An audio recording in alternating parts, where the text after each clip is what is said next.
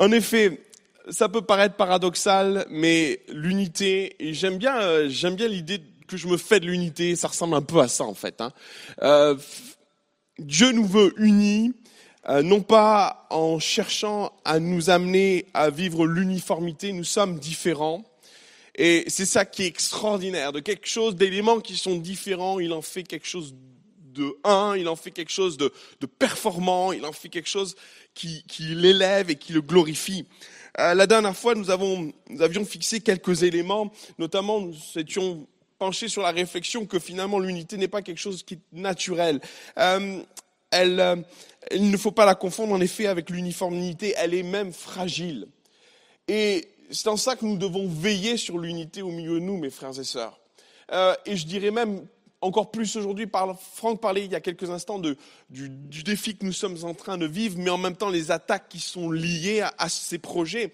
Et alors que nous nous lançons dans, dans un projet sur trois églises, trois, trois campus, peut-être on, on, on, perd d'esprit qu'il y a aussi Noisy à côté de ça.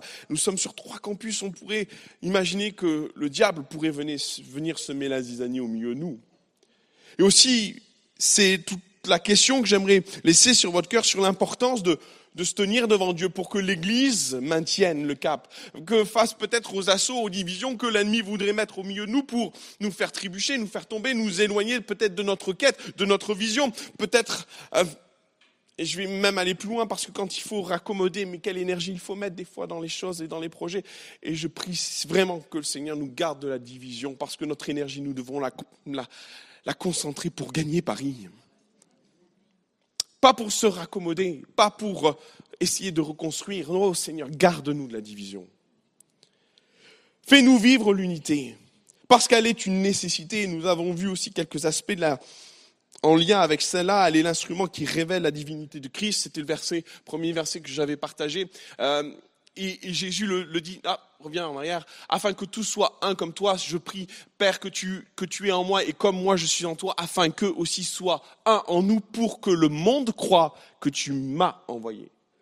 Il y a quelque chose de mystérieux dans ce passage et à la fois nous comprenons, le monde vit tellement la, la division que quand elle voit l'Église unie, elle se pose des questions elle se pose des questions sur le miracle que l'Église vit, parce que l'Église vit un miracle, mes frères et sœurs.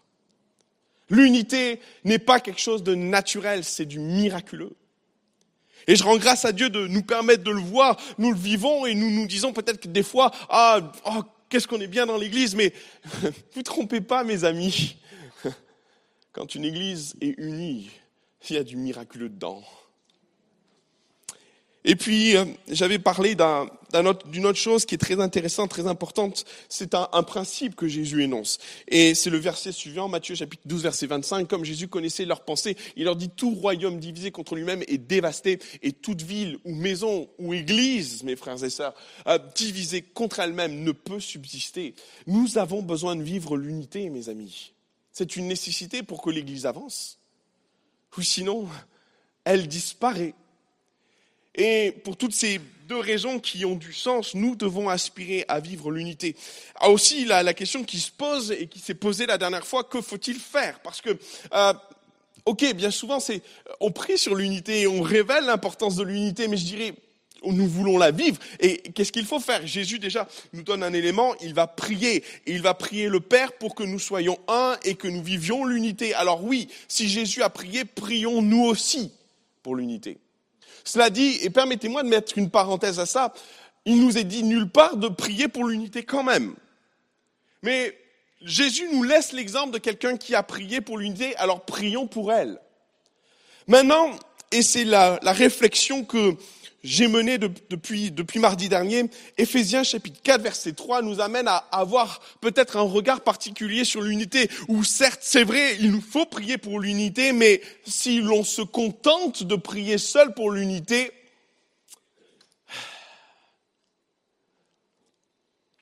Paul va dire ceci, Éphésiens chapitre 4. Excusez-moi. Vous efforçant de conserver l'unité de l'esprit par le lien de la paix euh, efforcer m'a interpellé.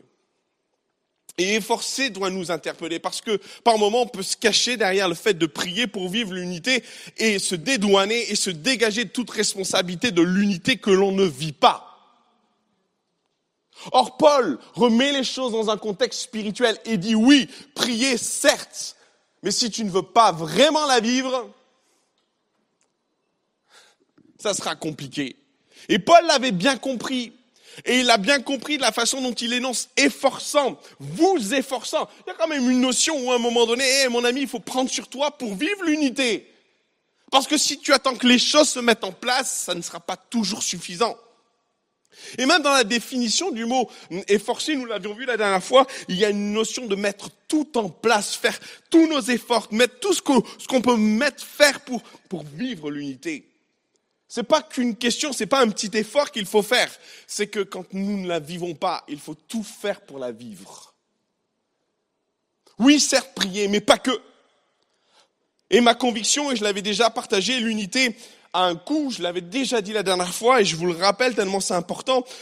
L'unité pourrait vous demander de pardonner. L'unité va vous demander aussi de passer sur certaines choses, de faire taire aussi notre orgueil. L'unité va demander de la maîtrise de soi. L'unité va nous amener à dire tais-toi, toi. oui, l'unité a un coût. Et si nous voulons la vivre, mes amis, il va falloir veiller et il va falloir aussi être prêt à payer le coût. Paul va plus loin et c'est la réflexion que je vais vous laisser ce soir et que j'ai commencé la dernière fois. Oh, ça c'est gentil. Merci Franck contribuer à l'unité de mes cordes vocales. Allons plus loin, car Paul laisse un texte qui, j'ai souvent lu ce texte très très vite et j'ai pas essayé de comprendre réellement ce que Paul voulait nous dire. Et ce texte, c'est 1 Corinthiens chapitre 1, verset 10, il va apparaître. Je vous exhorte, frères, et puis sœurs, hein, j'insiste, hein, il y a l'unité là-dedans aussi, hein, par le nom de notre Seigneur Jésus-Christ, et c'est le premier point qu'il nous a indiqué, à tenir tous un même langage. Et en fonction de version que vous avez, à parler la même langue, à parler le même langage. Et à ne point avoir de division parmi vous, mais à être parfaitement unis dans un même esprit et dans un même sentiment. La dernière fois, nous avions vu à tenir tous un même langage, l'importance de parler le même langage. Je vous avais mis en garde et je nous mets en garde contre une chose qui pourrait paraître d'une simplicité anodine, mais mes amis, nous pouvons parler la même langue sans pour autant parler le même langage.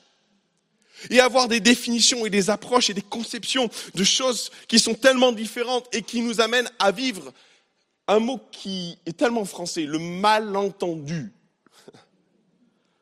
Et souvent, j'ai vu des églises, j'ai vu des personnes, des chrétiens, des, frères et des sœurs se déchirer entre eux parce qu'ils ne se sont pas compris, pensant parler la même langue, pensant comprendre des choses, pensant comprendre certaines choses, finalement, ils ne se sont pas compris.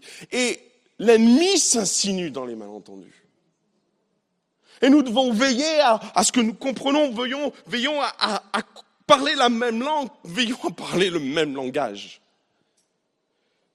Puis des fois, on arrive à la conclusion, oh ben, il m'a mal compris. Oui. Mais est-ce que tu t'es bien exprimé aussi? Faisons attention de ne pas nous emballer sur des paroles au point de mal interpréter. Faisons attention aussi comment nous disons et échangeons. Et j'avais pris l'exemple, un exemple tout simple qui m'amène à dire combien ça peut être compliqué euh, par moment. Et, la définition, nous vivons, nous utilisons des mots, même dans l'Église, qui nécessitent, à mon sens, d'être approfondis. On pourrait approfondir qu'est-ce que l'unité ce soir, mais on pourrait aussi approfondir, et je vous en avais parlé, sur l'amour. Euh, la Bible nous parle de l'amour et, elle nous parle de nous aimer les uns les autres, mais c'est quoi nous aimer les uns les autres? Et même dans un couple, et j'avais parlé de l'idée du, couple en lui-même, quand un homme et une femme s'aiment, euh, ou attend que l'autre s'aime, euh, il y a des, des, des fossés d'incompréhension sur ce qu'est l'amour. Au point que des couples se déchirent parce qu'ils ne se comprennent pas et n'arrivent pas à s'aimer. Pensant aimer l'autre, au final, ben, mais j'ai le sentiment que tu m'aimes pas. Mais si je t'aime, mets-toi d'accord Et mettons-nous d'accord sur le sens des mots par moment, parce qu'ils peuvent nous diviser et nous amener à vivre du coup la division. Nous devons trouver le langage ou le moyen de se comprendre pour pouvoir vivre l'unité. Maintenant, il est une réalité que Paul avait aussi compris. C'est que par moments, si malgré tout et par moments nous faisons l'effort de nous comprendre en mettant à plat un vocabulaire, en mettant à plat le moyen de, de se comprendre, en posant les mots justes, et malgré cela, par moments, ça ne suffit pas. Et Paul l'a compris. Et comprenez ce qui se passe. Il dit dans un premier temps, ben, faites en sorte de parler le même langage. Mais des fois, ça ne suffit pas et il va plus loin. Et c'est ce que j'aimerais partager ce soir, au point, à, ne point avoir de division parmi nous, mais à être parfaitement unis dans un même esprit. Par moment, la, la division va au-delà des mots, du fait du malentendu, de la mauvaise compréhension. Elle va sur le fond. Hmm. Le fond. Et quand j'ai lu ce texte, vous savez, des fois on lit les Écritures et puis, euh, et puis là, je me, je me, suis mis à réfléchir sur ce que Paul essayait de dire, être parfaitement unis dans un même esprit. Mais vous vous rendez compte de ce que Paul est en train de dire? J'ai eu beaucoup de mal à comprendre ce que Paul voulait dire. Je suis parti un peu dans tous les sens, à vrai dire. Et en même temps, je me suis dit, waouh, vive l'unité de l'esprit. Est-ce que je, je, je, me suis, à un moment donné, éloigné, dans, égaré dans mes pensées au point de dire, bah, il faut vivre la pensée unique dans l'église? Alors j'ai cherché plein de compréhensions. Je me suis dit, parce que, très honnêtement, on est tellement différents. Je suis sûr qu'on n'a pas du tout la même réflexion sur les choses. Hein. Personne n'a la même réflexion sur les choses. Autant, et quand Paul nous dit, mais être parfaitement, et puis en même, en même temps, il met parfait. Wouh Attends, déjà c'est pas mal d'être, aïe, de vivre le même esprit, mais en plus il rajoute parfait devant quoi. Et là je me suis dit, waouh, mais quel défi spirituel Seigneur, wow, est-ce que Paul exagérait? Et j'étais assez euh, dubitatif quand je lisais ça. Je, je, me posais plein plein de questions. Je me suis même dit à un moment donné, est-ce que Paul est en train de parler du Saint Esprit D'ailleurs, ça m'arrangerait de penser que Dieu veut que nous vivions l'unité au travers et autour de la personne du Saint-Esprit. Parce que ça m'amènerait à penser que finalement, il ne faut pas forcément trop travailler sur le fait de raisonner, penser de la même façon.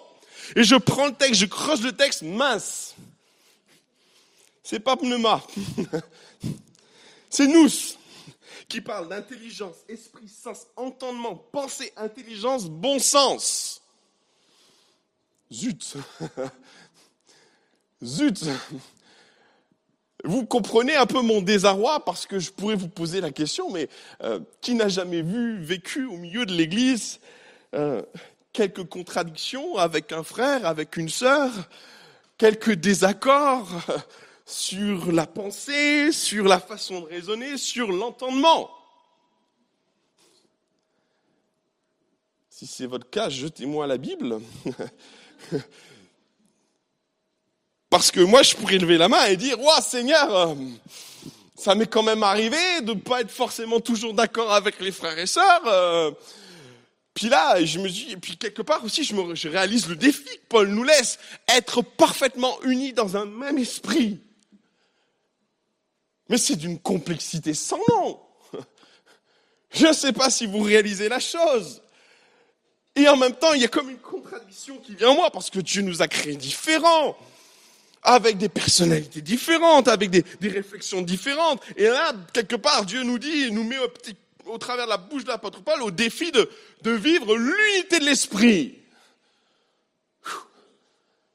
Pas le sentiment quelque part que Dieu nous prend tous ensemble et nous, vous allez tous rentrer dedans. Et puis vous allez sortir bien propre, bien net, bien carré. Wouh J'ai dit, Seigneur, ça a l'air bien compliqué. Et je vais vous rassurer. Puis là, je vais demander une prouesse technique à Ben. Est-ce que tu peux nous afficher Acte chapitre 15, verset 39 Si c'est possible. Je vais vous rassurer parce que quand Paul le dit, en même temps, moi je me dis quand même, Paul, il nous met au défi par rapport à ce texte, mais en même temps, lui-même vit ce défi.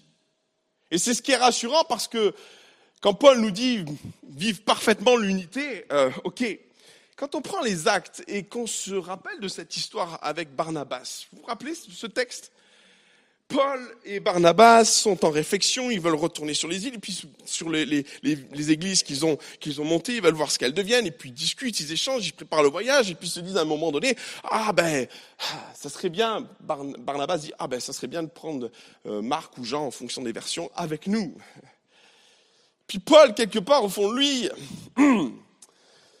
ouais, mais bon, il nous a lâchés quand même. Hein. Moi, je ne suis pas pour le prendre. Barnabas, lui, sans doute dans son cœur, bah, mais ça serait bien, ça va permettre de l'affermir. Il est dans une approche assez, pédagogique hein, avec Jean-Marc. Et puis Paul, lui, voit la mission, il dit, on ne peut pas s'embarrasser d'un gars qui peut nous claquer entre les doigts à tout moment. Et puis au fur et à mesure de la discussion, parce que ce sont quand même de, personnalités, Paul, on le connaît ce gars-là. Hein, et puis on connaît aussi, on connaissait Barnabas, parce que c'est pas quelqu'un non plus qui se laissait faire.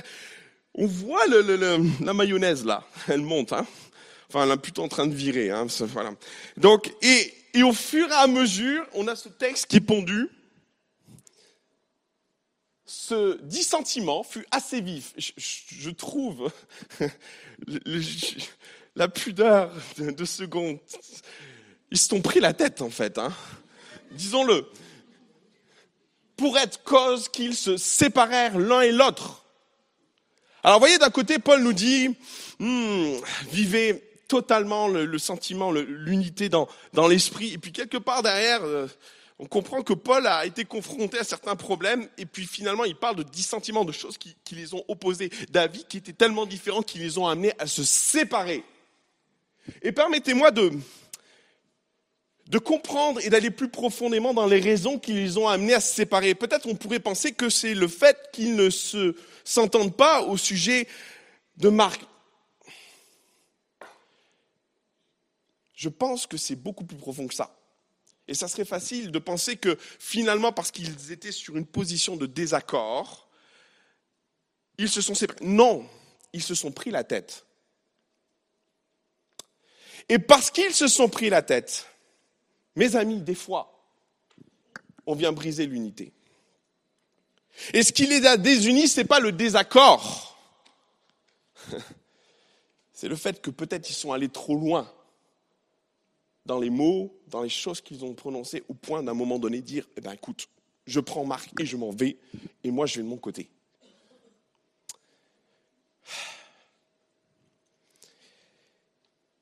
Ce texte m'a beaucoup parlé, m'a fait beaucoup réfléchir sur l'importance de vivre l'unité, parce que si deux hommes de Dieu comme ceux-ci peuvent vivre la division, mes frères et sœurs, regardons-nous un petit peu et posons-nous la question, mais Seigneur, mais quelque part,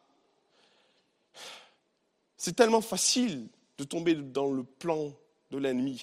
Et, je vais aller plus loin et je terminerai par là, par une conclusion qui va peut-être vous surprendre, mais je crois vraiment que Dieu, au travers de, ces réflexions que Paul a et au travers de l'expérience de Paul, nous pouvons apprendre bien des choses.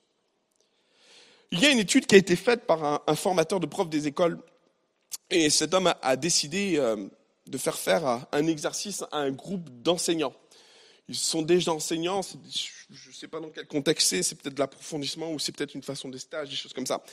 Et, mais le but que cherchait ce formateur, c'était d'amener ces, ces, professeurs des écoles à apprendre ou à mieux comprendre le monde dans lequel leurs élèves évoluent. Et pendant une journée, cette, ce formateur a demandé à ses enseignants de, pendant une journée, de marcher sur leurs genoux pour être à la hauteur de leurs élèves. Et pendant une journée, ils ont joué à l'école, entre guillemets, et les enseignants se sont pliés à cette discipline de voir les choses comme les enfants voyaient. Et ça a été d'une pertinence telle que certains, certains professeurs d'école ont, ont, décidé de changer une partie de leur pédagogie parce qu'ils ne voyaient pas du tout les choses du point de vue des enfants. Même, ils ont été surpris de pouvoir penser, et c'est la réflexion que j'aimerais laisser sur votre cœur, de penser, ils étaient surpris de penser que leurs élèves voyaient les choses comme eux. Et je voudrais mettre ça sur votre cœur ce soir par rapport aux incompréhensions ou par rapport aux, disputes et aux, conflits que nous pourrions avoir dans l'Église. Bien souvent, ils naissent du fait que nous ne nous mettons pas à la portée de celui vis-à-vis de qui nous, sommes en friction. Et le, résultat de tout ça, c'est que bien des profs, ont, des professeurs des écoles ont décidé de changer la, forme de leur classe, les, étagères, les niveaux, parce que dans la compréhension d'un enfant, ils voyaient les choses d'une certaine façon, l'enfant en voyait une autre, et ils ont changé une grande partie de leur pédagogie à cause de ça, en se mettant à la place des enfants. Et par moments, nous vivons des conflits au milieu de l'Église, nous vivons des, conflits entre les uns et les autres, parce que bien souvent, nous ne mettons pas à la place de l'autre. Et il est une chose essentielle, et pour moi, je voudrais insister là-dessus, mettre ça sur votre cœur, une des clés pour vivre l'unité sera dans notre capacité à faire des efforts, à se mettre à la place de l'autre. À se mettre dans les chaussures de l'autre. Et vous savez, c'est, c'est tellement compliqué. N'imaginez pas que c'est une chose simple. N'imaginez pas que c'est une chose qui est aisée. Et même, j'aimerais vous dire, a un défi spirituel à vivre cette année, mets-toi dans les godasses de l'autre. C'est un beau défi spirituel. Je sais pas, réfléchissez à ça. Parce que quelque part, spirituellement, Jésus est un donneur d'exemple par excellence. Il y a un passage qui m'a souvent interpellé, qui m'interpelle souvent parce que quelque part il me renvoie des trucs. Euh, quand Jésus va se retrouver au, festin avec, avec chez, chez, ce, chez ce pharisien et Jésus est installé, puis il y a cette femme qui vient cette prostituée qui vient, qui se met aux pieds de Jésus et qui commence à pleurer, qui commence à, verser du parfum sur les pieds de Jésus, puis elle essuie les pieds de Jésus. Et puis Simeon, Simon va dire une chose, ah, s'il était prophète, cet homme saurait qui est cette femme. Entre guillemets, c'est une prostituée, ça ne serait pas touché. Et puis j'aime tellement cette réflexion de Jésus qui à un moment donné, dans Luc chapitre 7, verset 45, va dire, c'est pourquoi je te le dis, ses nombreux péchés ont été pardonnés, parce qu'elle a beaucoup aimé. On parle d'une qualité spirituelle, mes frères et sœurs, que nous devons développer pour vivre l'unité. Si nous devons vivre l'unité, l'un des premiers points, développons le même langage. Apprenons à réaliser que par moment, quoique parlant la même langue, nous ne parlons pas le même langage. Mais il y a une autre qualité que nous devons aspirer à vivre, c'est l'empathie. L'empathie. Et ce que j'aime dans Jésus, parce que souvent je me suis mis à la place de cet homme, de ce pharisien qui voit cette femme arriver, et souvent je me suis senti comme cet homme, en train de juger ce que je ne suis pas capable de juger. Parce que ça passe par le filtre de ma compréhension. Et c'est ça qui est difficile en fait. Pour vivre cette partie, l'unité qui est de se mettre dans les baskets de l'autre, c'est, ça demande un exercice sur nous-mêmes, ça demande une volonté de contrôle parce que c'est comme un réflexe, mes amis. Nous sommes le, le résultat d'une compilation de, d'éducation, de, de, de vision sociale, de, tout un tas de choses qui fait en ce que nous sommes. Aussi, quand les événements passent devant notre, notre regard, notre vision, de suite lance une analyse, et puis on en sort des conclusions, on en sort par moments des critiques, on en sort tout un tas de choses. C'est un réflexe, c'est automatique. Ça passe par le filtre de ce que l'on est. Et, c'est ça qui est difficile. Parce qu'à un moment donné, Dieu va nous amener à, à, voir les choses différemment. Dieu veut nous placer pas dans nos chaussures. Et c'est le, défi spirituel pour nous. Parce que c'est comme un réflexe. Mais Dieu veut nous demander à un moment donné, place-toi dans les chaussures de l'autre. Et Jésus est le spécialiste. Bon, il a un peu aidé le Saint-Esprit, lui montrait tout. Ok.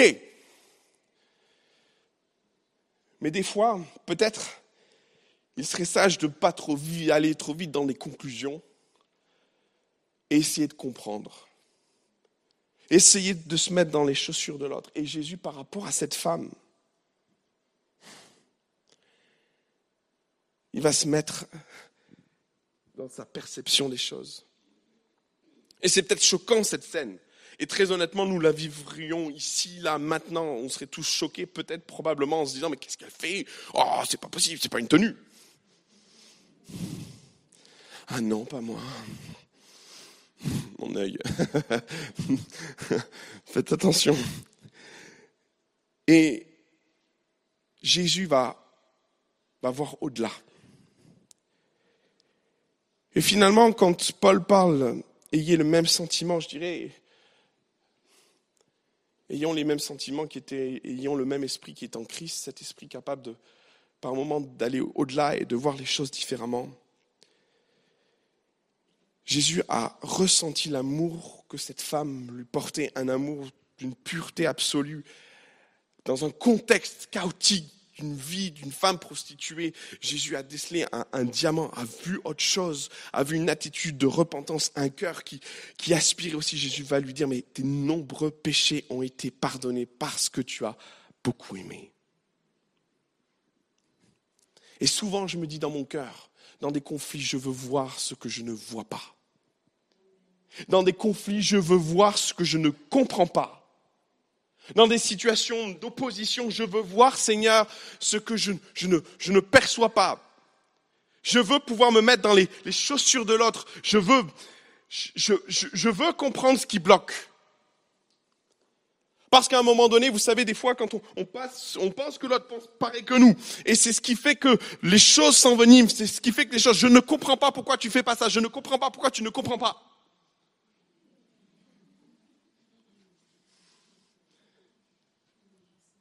Je suis sûr que vous avez eu ce dialogue-là un jour.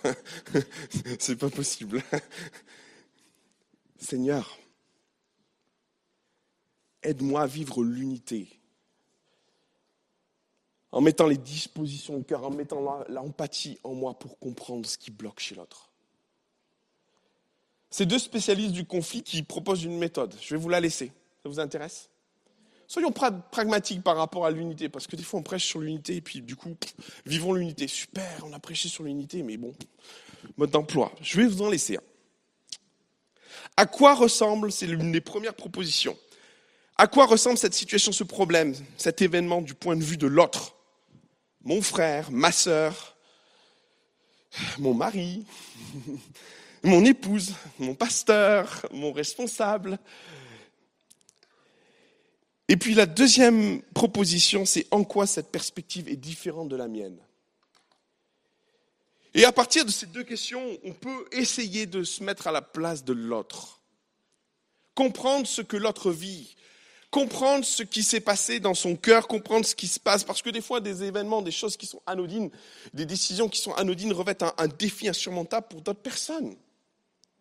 Souvent, je me suis penché sur le conflit entre Paul et, et Barnabas. Je me suis dit, mais, mais c'est des hommes de Dieu, comment ça se fait qu'ils en arrivent là? Comment ça se fait qu'ils ils, se séparent? Non pas parce qu'ils ont décidé de se séparer. Et comprenez la dimension spirituelle que je voudrais vous laisser, parce qu'ils auraient très très bien pu se quitter en bons termes et dire à un moment donné, peut-être que le Seigneur veut que nous voguions vers de nouveaux horizons et on veut se quitter en paix et on va avancer. Et moi, ma conviction, c'était sans doute que Dieu voulait les amener à vivre. Seulement, ils ne vont pas se quitter sur une décision commune, unie. Ils vont se quitter sur une décision qui les a amenés à se déchirer. Et là, l'une des définitions de la division, mes amis, c'est pas se séparer, c'est se déchirer. Et il y a une différence fondamentale entre se séparer, parce qu'il y a un projet de Dieu. Et par moments, et je suis content que mon frère Franck s'en aille, pour vivre son projet mais il part en paix dans une unité de l'esprit qui me fait dire que nous ne sommes pas blessés de son départ. Et bien souvent, on peut vivre ça, on part déchiré. C'est pas ce que Dieu veut que nous vivions, ce n'est pas l'unité de l'esprit dans lequel Dieu veut que nous vivions, mes frères et sœurs. Je vais aller même plus loin. Se mettre dans les chaussures de l'autre pour vivre l'unité, peut vous bousculer profondément. Par moments, dans bien des conflits que j'ai pu avoir, le fait de me poser des questions et de me remettre en question par rapport à ceci m'ont amené à avoir une réflexion beaucoup plus profonde sur mes conceptions, sur ce que je crois être arrêté. Euh, il y a eu un gros travail. Waouh Je dis pas que c'est simple, mais j'ai réalisé la richesse que ça m'a apporté d'avoir cette démarche en moi. Et quelque part, c'est risqué de se mettre dans les chaussures de l'autre, parce qu'on pourrait finir par voir les choses comme ils les voient eux. Hmm. Parce qu'en se mettant dans les chaussures de l'autre, on finit par voir le, filtre. Le filtre qui les amène à, comprendre les choses, à voir les choses différemment de nous. Et par moments, ce filtre a des couleurs, a des reflets, a des sensibilités. Par moments, ce filtre nous amène aussi à vivre la souffrance de l'autre. En mettant, se mettant dans les baskets de l'autre, on finit par comprendre ce qui fait mal, ce qui bloque et ce qui pourrait nous amener à nous remettre en question aussi.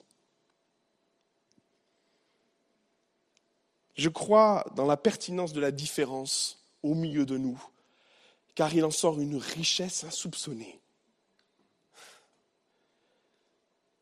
Car quand nous nous mettons dans les chaussures de l'autre, et en regardant les choses, comment l'autre voit, et vous me comprenez dans ce que je veux dire, on arrive à percevoir des détails, des choses qui nous ont échappé. Et elle fait évoluer notre réflexion, elle fait évoluer notre décision, au point qu'à un moment donné, on arrive même à s'entendre sur des décisions qui nous divisent. Et je même aller plus loin, avec une plus-value. J'aimerais laisser sur votre cœur ce défi spirituel, qui est cette année de vivre l'unité. Non pas simplement en priant pour elle, mais premièrement en cherchant à comprendre le langage de l'autre, mais aussi en prenant cette posture spirituelle qui va vous amener à vous mettre dans les baskets de l'autre. Avoir cette empathie qui va vous amener et qui va vous faire évoluer, soyez-en sûrs. C'est risqué de se mettre dans les chaussures de l'autre. Vous pourriez changer d'avis et même vous retrouver un peu bête en se raisonnant et en se disant mais pourquoi j'étais aussi obtus et fermé dans ce que je disais? Parce que ton regard aura été changé, parce que ton regard aura été enrichi de l'autre. Et finalement, de cette diversité qui nous oppose, il en sort une richesse insoupçonnée. Vous savez, dans les couples, et ça fait huit ans que nous sommes mariés avec mon épouse, un peu plus de huit ans, c'est une. J'apprends à, à vivre cette richesse au quotidien. Et les couples, vous pourriez, m'entendre et vous comprenez ce que je veux dire, euh, on est par moments tellement différents sur certaines choses. Euh, cette différence, elle peut nous opposer, mes amis. Mais si on prend le temps de se mettre dans les baskets de l'autre, cette différence, elle peut vous rapprocher parce qu'elle va vous enrichir. Et si différents qu'on puisse être dans un couple, par moment, nous sommes différents au milieu de nous, entre frères et sœurs, il y a tellement de choses qui nous que nous sommes différents. Différences de culture, différences d'approche, différences de personnalité. Je crois très honnêtement que le conflit, la raison du conflit entre Paul et Barnabas, c'est qu'il y a un conflit de personnalité, un conflit de ministère. Comprenez, Paul est un apôtre, il a un ministère apostolique, un ministère pionnier. Lui, il voit la mission. Barnabas, lui, il voit la personne. Barnabas a une fibre pastorale. Il va pas se renier, c'est ce qu'il est. Aussi, quand il voit Marc, il voit la possibilité de l'encourager au travers d'un projet. Quand Paul lui voit la nécessité du projet, la nécessité de l'accomplissement. Vous allez me dire, ce sont deux choses qui sont, valables dans une discussion. Et on pourrait s'amener, à se dire, mais waouh, mais, quoi choisir? À mon avis, il n'y avait pas à choisir là. Les deux avaient raison. Et peut-être un peu tort aussi. Mais à mon sens, ils avaient tous les deux raison. Seulement, ils n'ont pas essayé de comprendre l'autre. Paul n'a pas essayé de comprendre que le ministère, le, cœur de, de, Barnabas, son appel, c'était les gens, c'était les personnes, un vrai ministère pastoral, Barnabas. Puis Barnabas aussi, il n'a pas forcément essayé de comprendre quel était le, le, le, fond de Paul, sa personnalité. C'est un, un, un conquérant, Paul. Et heureusement qu'il y a des conquérants et heureusement qu'il y a des pasteurs. Mais très honnêtement, mes frères et sœurs, s'ils avaient essayé de se comprendre l'un et l'autre, ils ne se seraient pas battus, ils ne se seraient pas séparés, ils ne se seraient pas déchirés. Peut-être ils se seraient séparés en priant l'un pour l'autre et en se disant que Dieu te bénisse, mon frère. Que Dieu te bénisse. J'ai cherché des textes où euh, on voyait une espèce de réconciliation entre Paul et Barnabas. J'en ai pas vu. Par contre, j'ai vu Paul, en effet, retrouver Marc des années plus tard et être encouragé de son ministère. Et là, on se dit, ben, finalement, les deux avaient raison. Paul avait raison de croire qu'il devait prendre un chemin particulier. Barnabas avait raison de croire en Marc. Que Dieu nous aide à mettre nos chaussures, à mettre nos pieds dans les chaussures de l'autre. Et à vivre l'unité comme Jésus a pu la vivre en allant et en se mettant à la place des autres. En allant, en allant essayant de comprendre ce que l'autre vit et passer par le filtre de ce qu'il a vécu pour comprendre pourquoi ça bloque par moments. L'une des clés de l'unité, c'est l'empathie cette volonté de comprendre l'autre et de ne pas s'arrêter sur ce qui nous divise seulement, pour découvrir qu'on peut être enrichi des différences qui nous opposent par moments. Que Dieu vous bénisse. Seigneur Jésus, je te rends grâce pour, euh, pour ce défi spirituel que tu mets devant nous par rapport à l'unité. Seigneur, dans mon cœur, pour écrire, je veux vivre l'unité. Je veux prier pour, mais je veux réaliser qu'il y a ma part aussi pour vivre l'unité. Seigneur, je veux comprendre l'autre dans ce qui me différencie. Et dans les choix que l'un fait, que l'autre fait, je veux mettre mes pieds dans, dans ses baskets pour comprendre comment il voit vraiment les choses. Je ne veux pas faire ça non plus euh, dans un esprit de manipulation. Parce qu'on pourrait aussi laisser penser à l'autre qu'on lui donne le change sans pour autant changer d'avis, sans pour autant réellement essayer de comprendre. Mais Seigneur, non. Je veux cette empathie qui était en toi, qui était capable de voir les sentiments dans les cœurs, discerner, comprendre. Seigneur, je veux parler le même langage que mon frère, ma sœur. Je veux vivre le, le même esprit, comme tu l'as partagé au travers de la, bouche de Paul, ce, désir de ne pas rester sur un conflit sans en comprendre la source, sans en comprendre ce qui, bloque au plus profond de mon frère, ma sœur par moment. Aide-nous, mon Dieu, à nous aimer en comprenant le langage de l'autre et en vivant cette empathie. Seigneur, aide-nous c'est un défi. Mais si nous le voulons, j'ai la conviction que ton Église peut sortir enrichie de ce qui pourrait nous diviser. Enrichie du regard de l'autre, enrichie de la compréhension de l'autre, enrichie de ce qui me différencie, enrichie de ce que l'autre est et que je ne suis pas, marchant ensemble sous la bannière de Christ. Que ton nom soit loué et béni, Jésus. Amen. Que Dieu vous bénisse.